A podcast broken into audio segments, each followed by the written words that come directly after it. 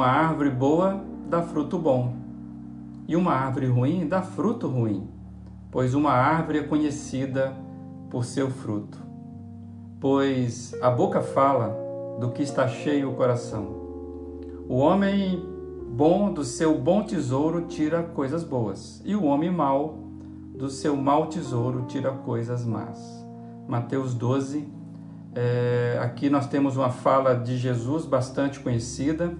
A expressão a boca fala do que o coração está cheio virou até um dito popular e muita gente nem sequer sabe que se trata de uma fala de Jesus.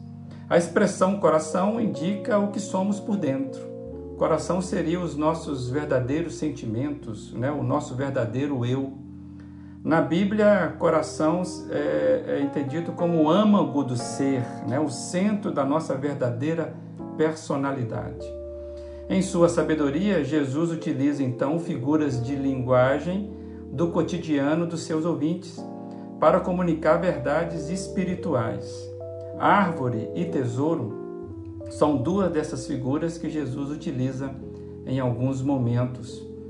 Eu já me enganei, por exemplo, com pés de frutas, é, por não ser um bom conhecedor de coisas ro da roça, claro. Já confundi um pé de limão com laranja. Os limões eram tão grandes que pareciam laranjas. Só que quando cheguei perto eu percebi que se tratavam de limão, eu me enganei. O que aprendemos com Jesus é que nós seremos guiados por aquilo que é valoroso para nós. Assim como a árvore é identificada pela espécie do fruto que produz, nós somos exatamente o que produzimos primeiramente dentro da gente.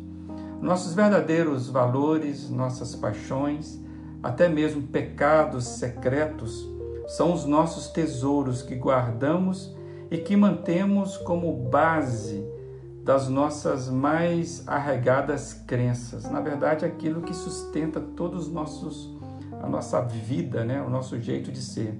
E muitas muitas muitas vezes, mesmo que conseguimos aparentar, né, ser coisas diferentes, ou seja, nós temos uma aparência do que de fato não somos, no fundo Deus sabe.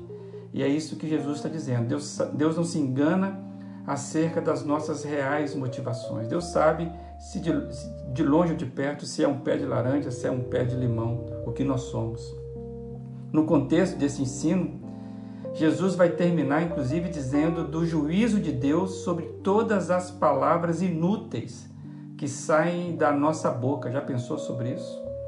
Em outra, em outra forma, é, somos chamados a vivermos com integridade e sinceridade.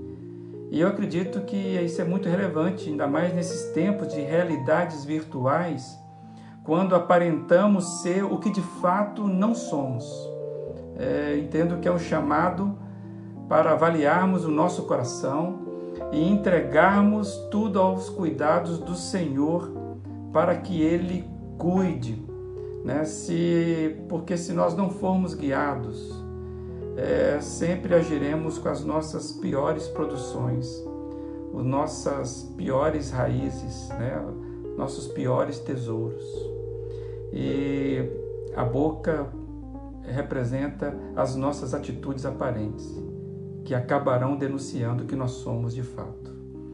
Que eu e você possamos pedir que o, o Deus que conhece todas as coisas nos guie para que a gente possa ser, termos de fato bons tesouros na nossa caminhada. Fica na paz do Senhor.